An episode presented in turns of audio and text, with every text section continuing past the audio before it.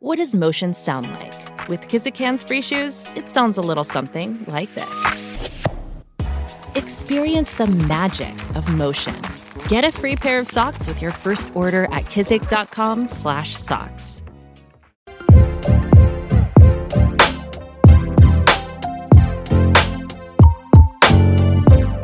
Mi gente, mi gente, bienvenidos a nuestro programa Hablemos Podcast. Así que un aplauso a todo el que esté escuchando en el día de hoy. En toda Latinoamérica, en toda República Dominicana, en toda Bélgica, en todo Estados Unidos, en cualquier lugar que usted se encuentre sentado o manejando o rumbo a que esté escuchando Hablemos Podcast, les felicitamos. eh, feliz año nuevo. Bienvenidos al 2022 a la nueva temporada de Hablemos Podcast. Y qué mejor forma de empezarlo con, con los muchachos aquí, Rival Figuereo, Eric Linares. Mi hermano, mi gente, dígame, ¿cómo están, chicos? Todavía estamos, estamos llenos del 31. y así mismo te comiste mucho, comiste. y, y así mismo con esa llenura venimos con pila de temas, pila de temas. Temas que todavía no, No. no se pudieron trabajar en el 2021. Y de verdad, mi gente, esto es solo el principio. Vamos a darle, vamos a darle. Así Exacto, es. Rival. No, no, no, todo bien, hermano, tranquilo, como siempre de este lado, eh, esperando un nuevo, eh, esperando de este nuevo año muchas bendiciones y mucho crecimiento en el proyecto de Hablemos. Vienen muchos temas buenos, de verdad, y esta serie desahogo, yo sé que va a tocar, va a tocar a una gran comunidad de, de la iglesia. Bueno. Bueno, yo espero que la gente estén, estén preparados para esto. Señores, en el día de hoy, como Rival lo acaba de decir, vamos a empezar una nueva serie en este nuevo año llamada Desahogo. Vamos a tener diferentes exponentes eh, durante esta, esta serie. Y fíjense que cuando nosotros empezamos esta serie, eh, inclusive aparte del tema que vamos a hablar en el día de hoy, hubo una persona que retumbó en mi mente, que yo sabía que iba a ser la persona correcta para esta asignación en el día de hoy. O sea, vamos a empezar esta serie de desahogo, capítulo 1, bajo el tema Cosas que callan los músicos, lo que callan los músicos y artistas dentro de la iglesia. ¿Y quién más para, para, para empezar este, este debate? Un gran amigo, un gran eh, líder, eh, compañero de ministerio, gran amigo, señores y señores, desde Dallas, Texas, costarricense, mi hermano Tico y amigo Jonathan Ávila, señores. Denle un fuerte aplauso, Jonathan. Bienvenidos Eso, eso. a Hablemos Podcast. ¿Cómo estás, papá? Muy bien, Moe, gusto de verte. Tiempo de no, de no ni saludarte, ni hablarte, ni, verte, así que te ves bien. Felicidades también No, por... este, bienve- bienvenido, bienvenido. Así que estamos hablando, como te he escuchado, cosas que callan los, los músicos y los artistas. Y, y créanme que eso son. Hay muchas cosas que callan los músicos. Rival es Aquí traje músico el pañuelo, también. ¿ah? Yo soy mu- Vamos a ver. Ay, ay, ay. Él vino ready. No, no, estás listo. O sea, ¿qué cosas callan los músicos, Jonathan? Pues es que, es que es mucha tela que cortar, hermano. Yo creo que hay que, hay que, hay que hacerlo muy empieza específico. a cortar, empieza a cortar. No, hay muchas cosas, hay muchas cosas que callamos, eh, desde cosas personales, cosas eh, ministeriales, cosas profesionales. Eh, el asunto es que, bueno, es que todo depende de cómo lo queramos manejar, eh, ya sea tu carrera, tu ministerio. Eh, muchos optamos por querer aparentar, por querer poner ciertas, ciertas caras, ¿no? Imágenes. Imágenes. Y ahí es donde comenzamos a callar ciertas cosas, ¿no? Eh, comenzamos a callar eh, tanto faltas personales o cosas este, eh, de la vida. Entonces no sé por dónde le damos. No, tú, tú, tú, tú empiezas porque hay varias, varias preguntas, claro. O sea, esto es un algo que, que siempre eh, como que se omite, ¿verdad? Y, y no me he dado cuenta que tanto como líderes de alabanza, como músicos, pastores, hijos de pastores, siempre tienen muchas cosas que callar. Eh, y no tanto que lo- los músicos, a veces músicos que están sirviendo en la iglesia y que tienen sus sueños profesionales, no tanto como el- el- solamente el llamado, sino sueños profesionales. Y a veces eh, tienen el debate en tratar de separar una cosa con la otra. Ministerio con carrera musical. ¿Cómo haces tú ese, ese balance? Porque tanto como músico también eres, artista y te mueves en los dos ámbitos. Vas a iglesias a ministrar como ministro, pero vas a otros eventos también a ministrar como artistas. ¿Cómo puedes balancear esas dos cosas y cómo perciben, te perciben los pastores eh, al momento de tratarte en ese, en ese aspecto? Bien, estoy tratando, es una buena pregunta, estoy tratando de, ver, porque sí, los pastores tienden a, solamente querer encasillarte en el área de ministerio. Eh, solamente que eh, tienden a verte en esa área. Eh, por ejemplo, como, te, como te presenta, como te, introducen a las personas. Aquí está el salmista, aquí está el, el líder de alabanza, el siervo, el el siervito, no sé, de todo menos, menos artista. el hermanito. El, hermanito. entonces, claro, es, creo que es, eh, lo entiendo porque es el área o es el mundo donde ellos se mueven, donde solamente lo ven, todo lo quieren ver este,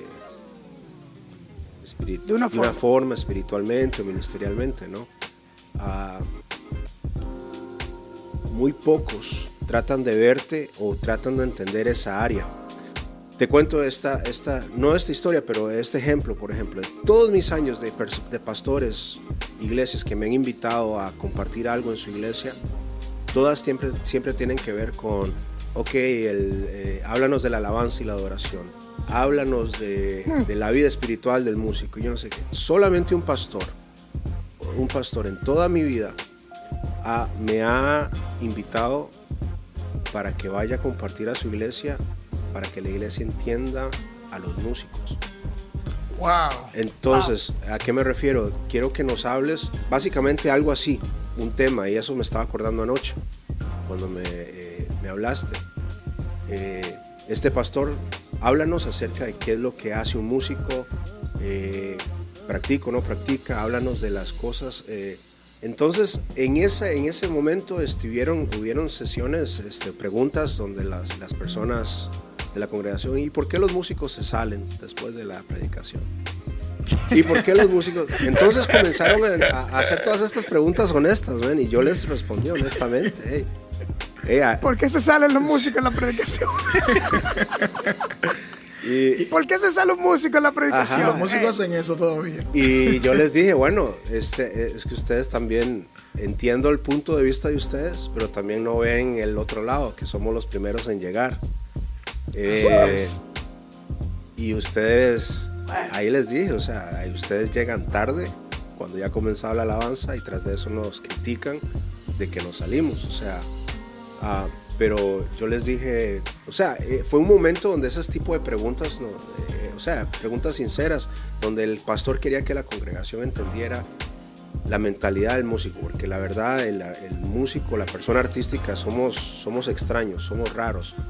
Ah, Exacto. Entonces nos hacían preguntas como esas, este, ¿y por qué? ¿Y por qué este tipo de música? ¿Por qué lo otro? Entonces...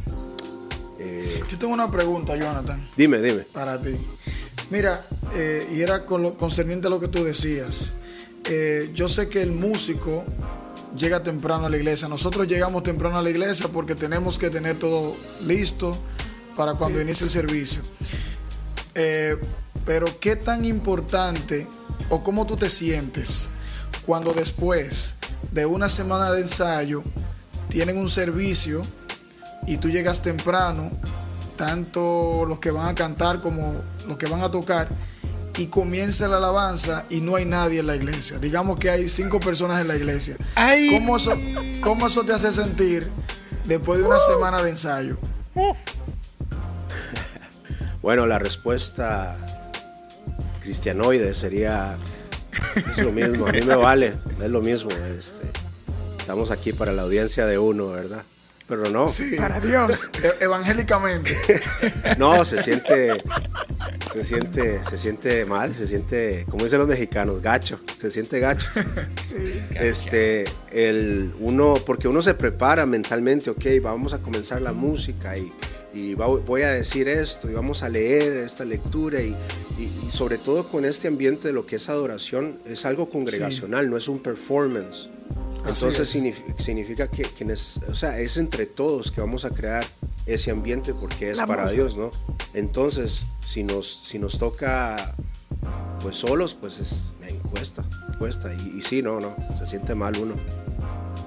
Se siente, no sé, muchas veces que no lo valoran a uno. Claro, es cierto. Tengo una pregunta, ahora me, me toca a mí, me toca a mí.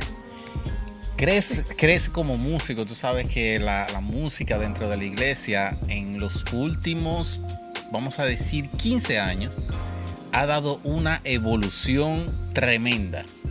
Si recuerdas al principio, 15, 20 años atrás, el, el tipo de música que se tocaba en las iglesias era un método o una música muy serena, con eh, hermanos muy humildes en su conocimiento, no eran tan capaces de hacer tantas eh, variedades de notas. Eh, pero vemos que en los últimos tiempos, por así decirlo, en los últimos años, la iglesia ha dado un giro tremendo. Es decir, vemos iglesias inmensas ahora con una gran variedad de músicos, guitarras en todo, en todo el género, guitarra, eh, pianos y un sinnúmero de, de instrumentos. Eh, mi pre- eh, entonces mi pregunta es, ¿crees tú que la iglesia debe de darse un F5 o una actualización? Ah, Porque, porque tú me entiendes, hay, hay ciertas, ciertas iglesias que prefieren quedarse como conservador con ciertos géneros, es decir, neutrales. eh, No quieren entiendo, entiendes. actualizarse. Exacto, no quieren actualizarse para no darse a conocer como dentro del montón. Pero ¿qué tú me dices sobre eso? Señores. Suave. Esto, esto hablemos, esto hablemos, esto hablemos, mi gente. ven, yo creo no que lo meta al medio, que Jonathan tiene que predicar en varias iglesias. no lo Sí, meta al medio. Ya se me canceló la agenda de, de los próximos De meses. Dominicana y Bélgica. Ver, hablando de estilos, yo creo que, que- a ver, y tú me, te- me dices si te respondo a la pregunta. Sí, sí. Tiene que ver mucho con la cultura y la visión de, de- de tu iglesia. Eh, tiene que ver mucho con, con- con eso, con, esa, con lo que es la visión. A quién queremos a- alcanzar, a quién queremos ministrar. ah, y basado en eso, pues ahí escogemos todo lo que, lo que, lo que hay que hacer, ya sea cambios de música, estilos, eh, ser intencionales. Y creo que ahí es donde Claro. caemos, eh, donde pienso que caemos, incluyéndome yo, muchas veces, en que no somos intencionales, estamos más bien copiando más que cuál es nuestra intención. Ay, Dios mío. ¿Cuál es nuestra intención? Eh, y el asunto es que las personas o ministerios a quien nosotros copiamos, esa gente lo están haciendo con un propósito específico, en mi opinión, por lo poco que he, eh, escuchado y aprendido. O sea, pongamos iglesias americanas, o sea, ellos saben por qué están haciendo esto, por qué se prende esa luz, por qué van, eh, eh, cuándo vamos a sacar un disco nuevo, por qué y en qué área, en qué territorio, o sea, son muy específicos. Y nosotros, como hispanos, nos falta tal vez esa perspectiva tan ancha y solamente nos encerramos, oh, están haciendo algo bonito. Hay que copiarlo, pero estamos haciendo algo y no sabemos el- ni el por qué estamos haciendo. No sé si me voy a entender. Dios Exacto. mío, padre. Es, impor- es importante eso. La respondiste, la respondiste. Ok, ok. Sí, porque uno, uno, uno aquí uno se sorprende, pero es verdad. Sabe que muchos, muchos músicos callan eso. Que saben que la música que están cantando en la iglesia, quizás, hey, esto es lo que no está sonando. y, y por cultura tenemos que cantar. Cristo no está muerto, Él está vivo. Y, y el tipo está. El pastor, por, ejemplo- por ejemplo, excúsenme los pastores que andan por ahí escuchando. Pero hay ciertos hermanos que se acercan y dicen, oye hermanito, cánteme esta canción. Y, y como líder de alabanza, músico artista, que conoce cómo es el ambiente y la cultura dentro de la música cristiana, entiende que quizás ese tema no es el que la iglesia va a beneficiar a la iglesia en cuanto a cultura, lo que se está tratando de hacer en el momento. O sea, ¿cómo tú enfrentas? ¿Se te ha acercado hermanitos o hermanitas o parte de tu liderazgo acercándose a pedirte que cantes canciones específicas de la iglesia que tú sabes que no están a la moda del momento? ¿Cómo tú lidias con eso? Sí, claro, claro. Es que son ambos lados. Eh, porque también eh, yo he estado y yo lo he hecho, yo he sido culpable donde estoy cantando canciones a la, de, que están a la moda, que es, man, culturalmente esto es lo que es. This is it. That's popping. Pero por dentro yo sé, man, que los, las personas que están ahí no, no, están, no es para ellos. O sea, es, un, es una moneda de dos caras.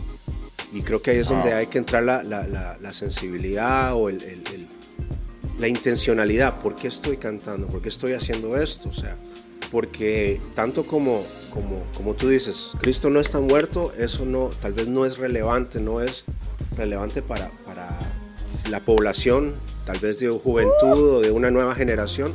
Ay, Dios pero, mío. Pero a la misma vez, si me voy con Elevation Worship o algo así a una población eh, tal vez de gente mayor, no, no, no, tampoco.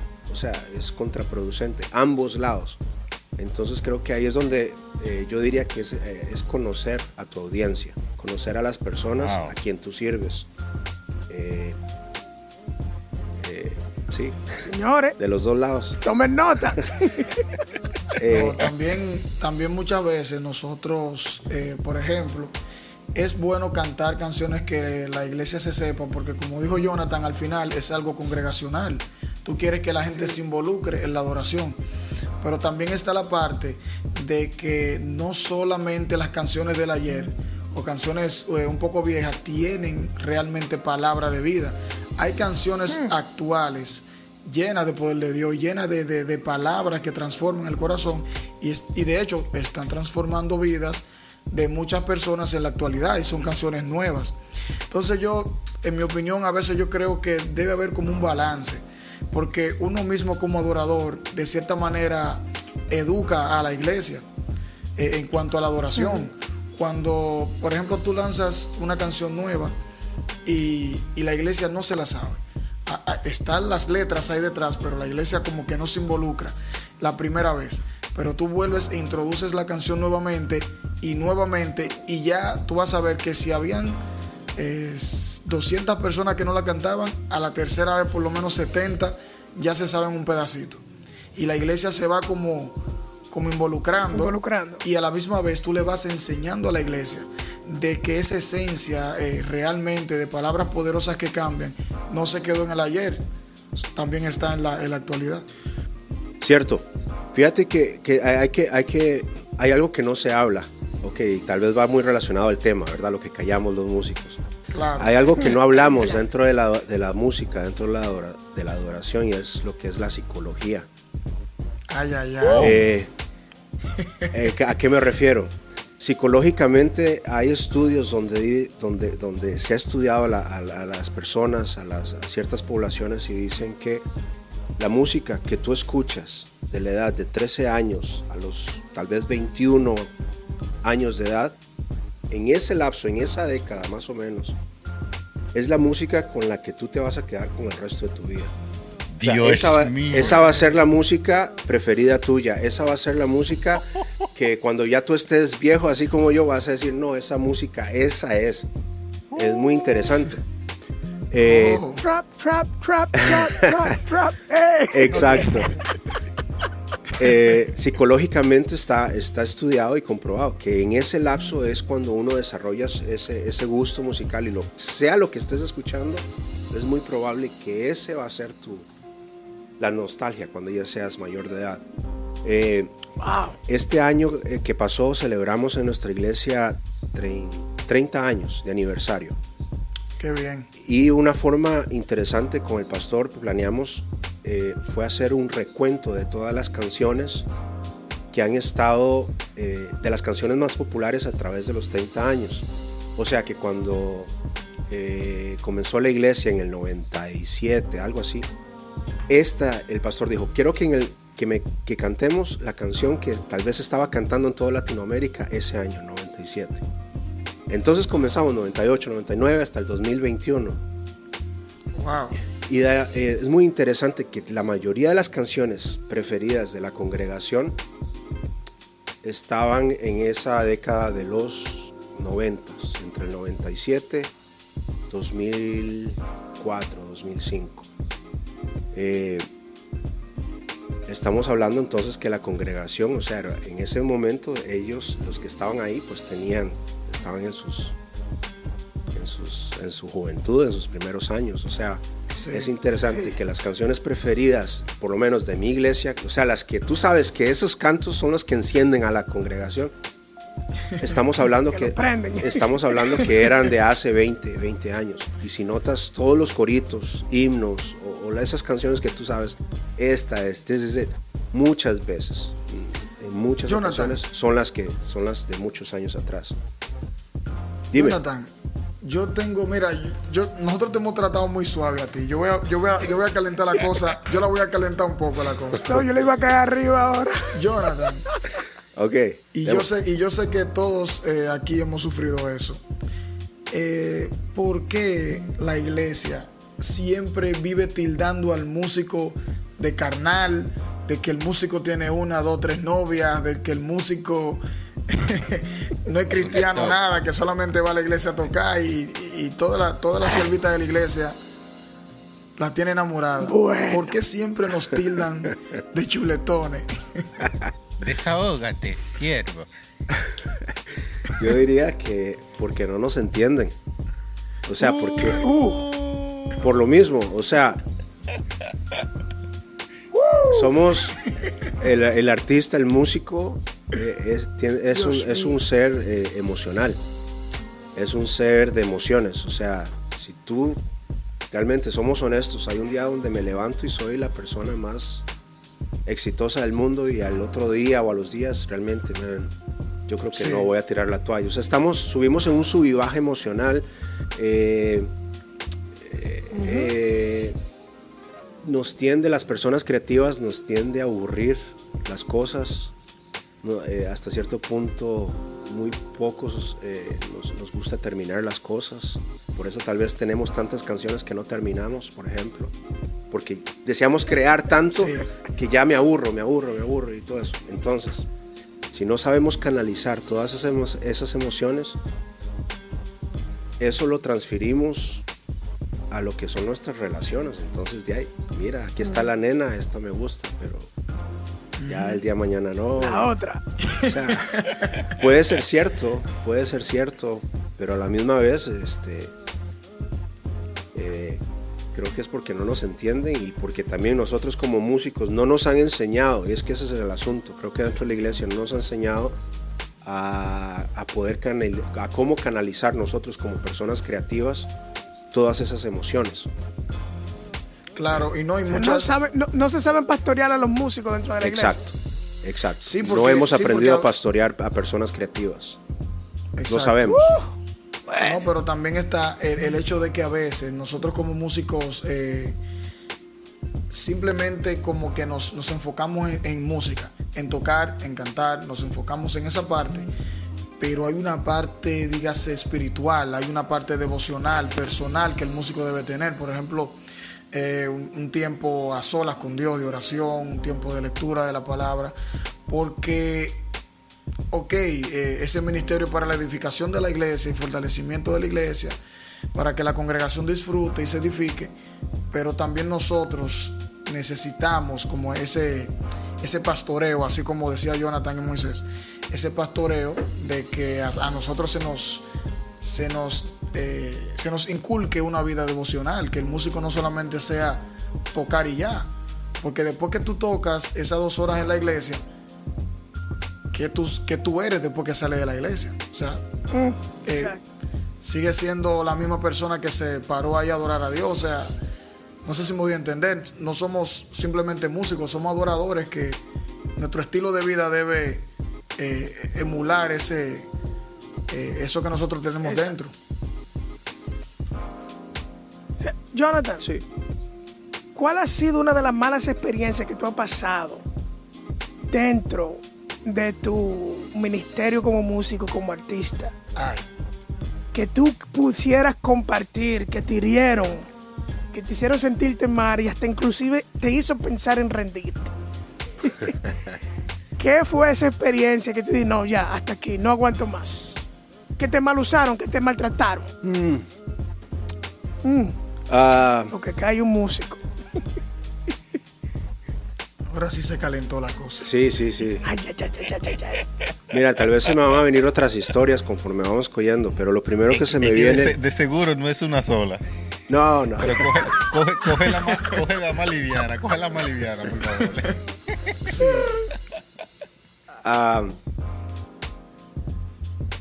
una, una, una, una etapa donde quise, donde yo dije ya, ya no voy a seguir, fue cuando intenté hacer mi primera gira por los Estados Unidos, ah, donde todo salió mal. Todo, todo desde el principio salió mal y terminó mal y, y, este, en ese momento estaba viviendo en Los Ángeles. Ah, ya tenía algunas amistades aquí en Texas, en Chicago, en New Jersey, eh, en Michigan, en Florida. Entonces a mí se me, se me ocurrió la gran idiota de... Y me estaba yendo hasta cierto punto un poquito bien en la música allá en California. Entonces se me ocurrió la idea de tomar el riesgo y hacer una gira nacional.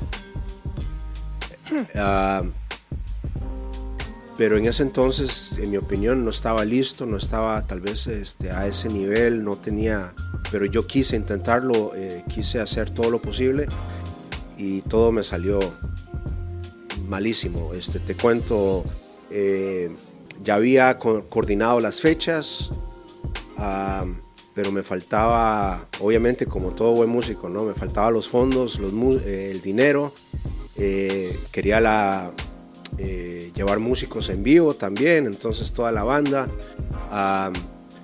Fal- faltaba tal vez unas dos, tres semanas para que comenzara la, gira y yo no tenía transporte, yo no sabía si íbamos a volar o si íbamos a rentar una, una, una minivan, no sabía.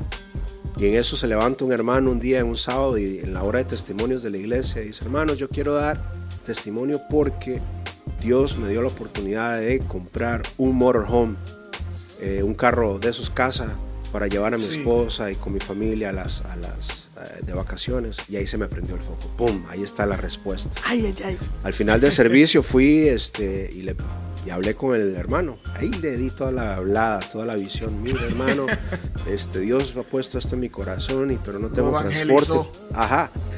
Total que el hermano me dijo, está bien, yo te lo presto. Te presto el, el carro casa.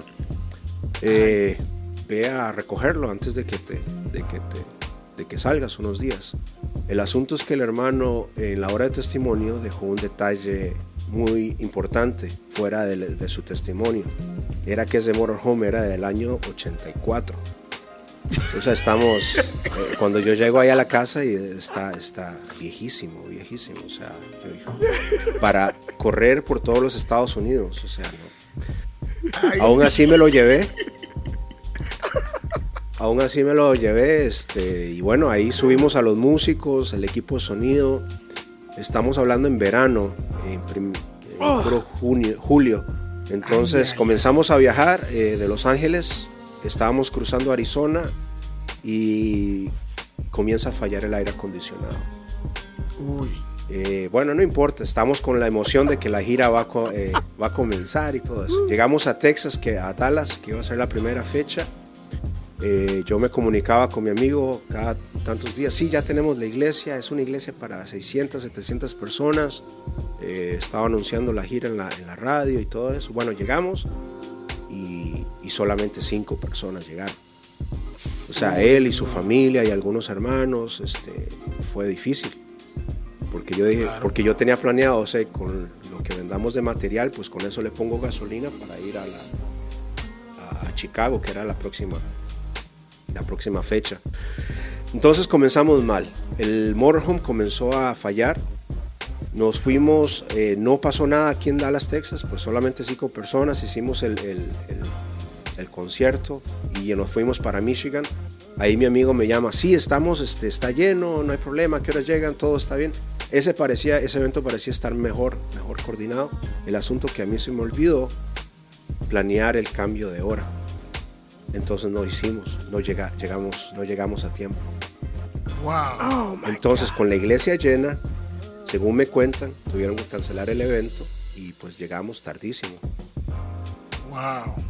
Llegamos de, de Michigan, fuimos a Chicago En Chicago hubo, un problema con los, con los, músicos de la iglesia local y mis músicos y me llegaron a decir, ¿sabes qué? Este, quedamos decepcionados de esta noche porque tus músicos son muy, muy engreídos, muy, son humildes, entonces mala experiencia. Ok, bueno, lamento. Y nos, nos, vamos para New Jersey. En el camino a New Jersey comienza a oler feo el morro, como a huevo podrido. ¿Qué es? ¿Qué es? ¿Qué es? ¿Qué es? Y,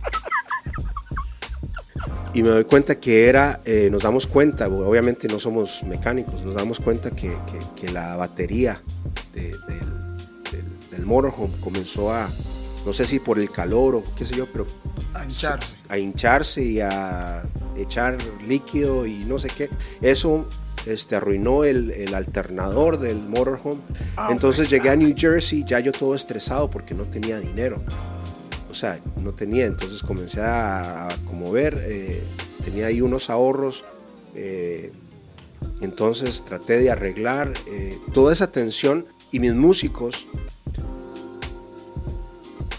ellos no iban con esa mentalidad de ministrar o de gira, sino que ellos iban, hey, pues Jonathan nos está pagando y ya, nuestro trabajo es tocar.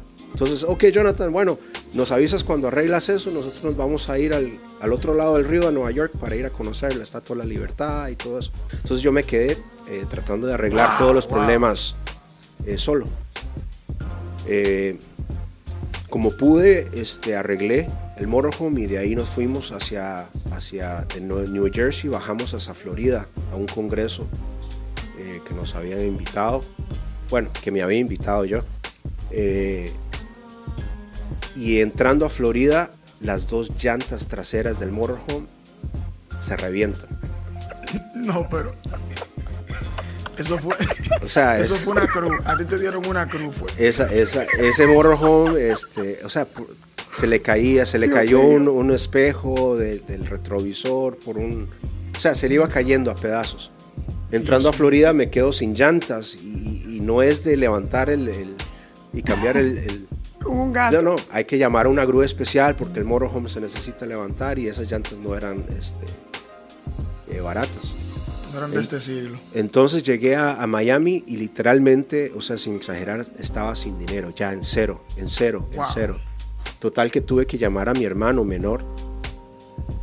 Y cuando mi hermano menor este, contestó el teléfono, literalmente así como una niña o como un niño pequeñito, o sea.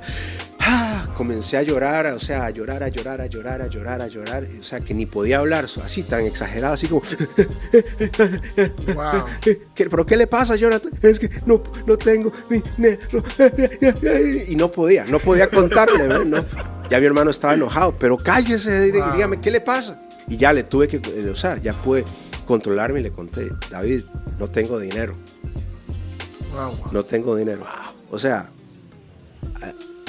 aquí salió el lado malo también. O sea, yo comencé a ver a mis músicos, a estos ingratos, yo los dejo aquí en Florida y le digo a mi hermano que me mande un boleto de avión y, y los, y los dejo aquí. No me importa, no me importa este bendito motorhome, no me importa. Bueno, pero ahí ya me calmó mi hermano y me dijo, no, no, yo le mando para la gasolina, o sea, regrésese.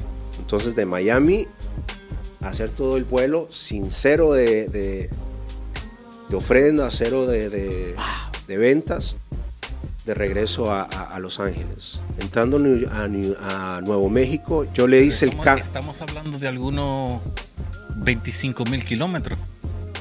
No, eso es grandísimo. Bastante, bastante. Fue algo este, Costa a costa. Me quedé sin gasolina otra vez. O sea, yo no le, los cálculos que yo hice no fueron exactos, entonces tuve que volver a llamar a mi hermano para que me diera plata. Llegué a, casa básicamente. Eh, les dejé a todos este, ya en su casa y llegué a mi casa y, me acosté y me acosté literalmente a llorar. Ah, y fue literalmente donde yo dije, hasta aquí, hasta aquí no, no llego, no, no, ya no hay más, ya no hay más. Fruto de todo eso, pues este, llegué con, en rojo mi cuenta, entonces el, el banco reposesionó, así se dice, mi, mi, camioneta que yo tenía, porque no pude pagar, porque ya yo había gastado todo en tratar de llegar y tratar la gira, o sea, entonces yo estaba con esa crisis, o sea, como yo, Dios, que traté de hacer todo esto para para ti o, para hacer esto, este, llego peor a mi casa. O sea, ah, me quedé aún sin, sin, transportación. Y entonces fue una crisis bastante donde el pastor en ese entonces este, tuvo que, que ministrar bastante, bastante a mi vida. Jonathan, ¿y entonces qué te hace nuevamente eh, remontar, eh, tomar esa fuerza para tú entonces eh, volver al ministerio? Excelente pregunta, bro. después de todo esto, hay que ser... no sé, mi pastor me dijo, este, siga, tiene que seguir intentando. Sigue intentando. Wow. That's it. me dijo, pero yo estaba, Señor, no, pastor, pero es que ya yo no quiero, yo no sé, quiero. Yo no sé cómo es en Dominicana, pero mi pastor era colombiano. Y el vocabulario de Colombia y Costa Rica se parece. Entonces eh, mi pastor me dijo algo. Y les pido perdón por anticipación, si los insulto o si es... Me dijo, ya mi pastor estaba tan enojado con mi forma de ser que mi pastor me dice, Jonathan, ya, párese, no sea pendejo en Colombia eso significa, o sea, no sea miedoso ya, no sea ñoño, sea hombre. Entonces ahí fue donde yo dije, ok, está bien, vamos a darle. Entonces yo comencé a evaluar todo, yo ya comencé a decir, bueno, eh, hay que comenzar otra vez, pero tal vez yo no estaba a ese nivel. Quise volar al nivel de Marcos Witt o al nivel de otras, mm. cuando apenas yo estoy eh, tirando plumas. Ajá. Entonces creo que eso fue uno de los errores. Entonces ya comencé a, aprender, a sacar lecciones de toda esa mala experiencia. Eh, eh, aprendí eso, o sea, que no estaba a ese nivel.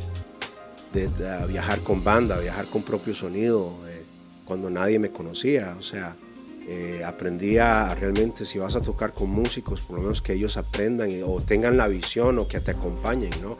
No andar con gente que no comparta lo que tú quieres o lo que Dios ha puesto en tu vida. Entonces muchas lecciones aprendí de eso.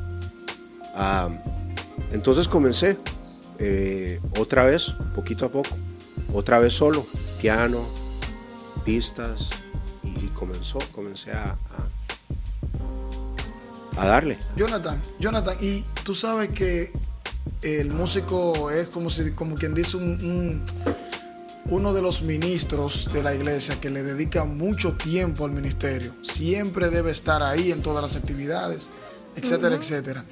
Entonces, ¿cómo tú ves que las iglesias, incluso tú siendo miembro de la iglesia local, que la iglesia no, de cierta manera, no te dé una ofrenda, no te bendiga por, por eso que tú haces, de que, porque tú, solamente porque tú eres miembro de la iglesia, como tú eres miembro de la iglesia, tienes que hacerlo gratis. tienes que hacerlo gratis. Se me fue la señal, se me fue la señal, no, no te escuché.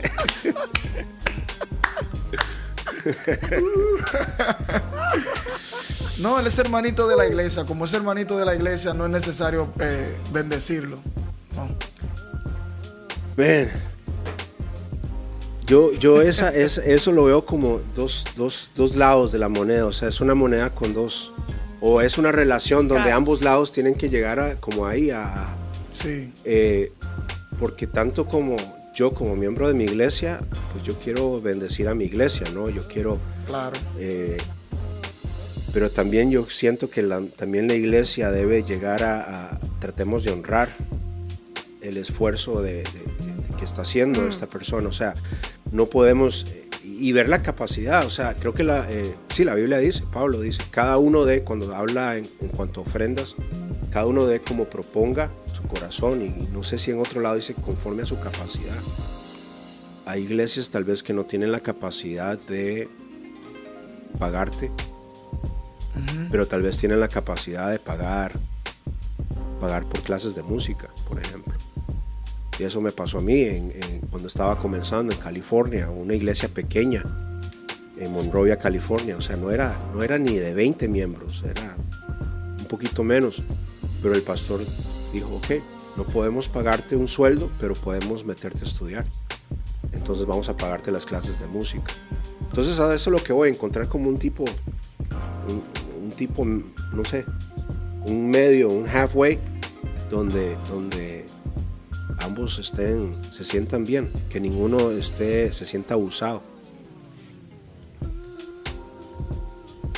No, sí, eso eh, es increíble porque a veces muchos músicos en la iglesia esperan que la iglesia por lo menos respalde. Eh, respalde de una forma u otra financieramente o inclusive eh, ayudándole a aportar en su, en su ministerio, por lo menos con clases de música o, o lo que sea. Pero con, todo esto, tú hablaste de que tenías una banda, has hablado de que has estado en la iglesia, has trabajado con pastores. Eh, ¿Te ha traicionado algún músico? ¿Te ha traicionado algún pastor? ¿Con algún, alguna promesa, falsa promesa? ¿O alguien que te traicionaron en el camino? ¿Cómo te has recuperado y cómo tú, qué tú le pudieras decir a cualquier otro músico, artista que está emprendiendo esas mismas cosas que tú estás haciendo y se encuentra desanimado en este tiempo donde está? Bueno, Moisés, este, eh, tratando de ser honestos también, o sea, con todo eso de la, de la gira que te conté, yo no pude pagarle a un músico, yo no pude pagarle a, a uno, al baterista. Y me dio tanta vergüenza que me comencé a esconder de él. Wow. O sea, eh, entonces en ese aspecto, pues sí, yo, yo he traicionado también a, personas. O sea, la, la, amistad quedó mal ahí, porque yo no pude, ¿verdad? Eh, Ahora, también a mí me ha tocado, también este, hace unos años este, fui a ministrar a un lado, pastor me dio un cheque, el cheque rebotó, eh, llamé al pastor y me dijo, bueno, estoy fuera del país, te llamo cuando regrese para Año Nuevo. Y lo llamé y bueno, igual, este se, se perdió no, no lo podía encontrar y, ahí lo dejé. En cuanto a lo económico, este, claro, ah, hay historias de esas, ¿no? Entonces, conectando a lo que tú me dices, que qué puedo decirle a las personas o a los muchachos que tal vez están desanimados, porque sí, yo diría que sí, es parte del paquete, nos vamos a encontrar con, con experiencias malas, así como esa, o con otro tipo de experiencias, pero es, parte de esas experiencias que nos hacen desarrollar callo, nos hacen desarrollar, este, eh, ejercitar. Para que no te duelan más. Sí, y también ejercitar nuestra fe. Eh, porque también, eh, sin querer tampoco espiritualizarlo todo, sí, Dios te va a bendecir en otra, de, otro lado viene la bendición, no sé. Creo que ahí es donde entra el balance de lo que Moisés hablaba al principio de la conversación, ¿no? Es tratar de eh, balancear ese, eso, eso entre carrera, entre lo artístico y lo ministerial. Porque en lo ministerial, si realmente Dios te ha llamado y Dios está ahí, pues Él te va a proveer, ¿no? Amén. Y Él no te va a dejar solo. Eh, Así es. Eh, entonces hay que tener un equilibrio, hay un equilibrio. O sea, yo no culpo a, los, a esos cantantes, a esos ministerios donde, donde en ese aspecto pues dicen, no, pues nuestra tarifa es tanto y esto es tanto, porque obviamente yo los entiendo. Eh, no sé, es un balance. Entonces yo diría a esos muchachos, hey, sigan, o sea, traten de pedirle sabiduría al Espíritu Santo de poder este, balancear esas dos cosas. Eh, porque sería muy triste que, abandones eh, un ministerio tan lindo por, por tal vez una, un malentendido, una mala experiencia financiera, ¿no? Y es algo de preparación. O sea, creo que llega el momento también y el nivel donde esas historias tal vez llegan a ser menos y menos y más bien puedes llegar a contar más, más testimonios bonitos que, malos. Entonces no se, no, se den, no se den por vencidos. Es lo que se espera. Por lo menos. Sí, seguimos esperando eso. Esa esperanza. Dice, dice Pablo, no, no, nos cansemos de hacer el bien. Son, son, muchas cosas que se pueden agarrar de esta conversación y te agradecemos eh, grandiosamente por por tener la sinceridad de, de abrir el corazón. Son cosas que honestamente se callan, callan, eh, callamos los músicos, callamos los, los artistas. Eh, Rival, Eric, para cerrar, comentarios finales. Me fui sin Callen comentarios. ahora. Se quedó calladito. Así mismo, no, no, no. Pero aquí No, yo tenía yo la de lista de, de pastores y organizaciones. Ey, ey, ey, ey. El pastor. No, no, no. Se cayó la señal, se cayó la señal. Señores, señores, así que contentísimo, ya ustedes saben, nunca, nunca, nunca, nunca, nunca es tarde para empezar de nuevo. Si tú tuviste una experiencia que estuvo mal, no te fue conforme a tus planes musicales o artísticos, nunca es tarde de empezar de nuevo. Jonathan es, una gran, es un gran ejemplo viviente de eso. Así que, señores, Moisés Valera, Eri Linares, Ravel Figuereo, gracias Jonathan por estar con nosotros. Así que nos vemos para la próxima en nuestro programa y episodios semanales. Hablemos Podcast. Bye, bye. Gracias. Thank